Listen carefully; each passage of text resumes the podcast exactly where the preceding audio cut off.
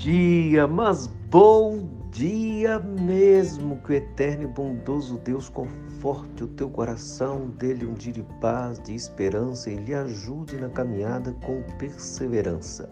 Lhe convido para mais um encontro com Jesus.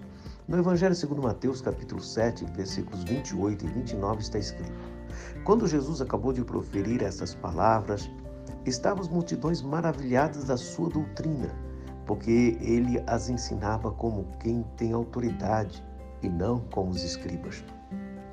É assim que Mateus termina o seu relato do Sermão do Monte. As pessoas ficaram maravilhadas com a doutrina do Senhor Jesus, porque a doutrina do Senhor Jesus ela é totalmente transformadora. Não eram regras sobre regras, mas era vida. E ele nos diz que Jesus tem autoridade. Exocia, na nossa tradução mais caboclê, seria ele tem moral.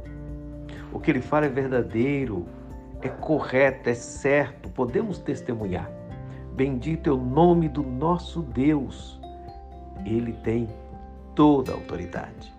Senhor, estamos aprendendo e queremos aprender cada vez mais com o Senhor, porque o Senhor tem toda a autoridade. Renova as nossas forças, dê-nos a graça de vivermos a Sua palavra.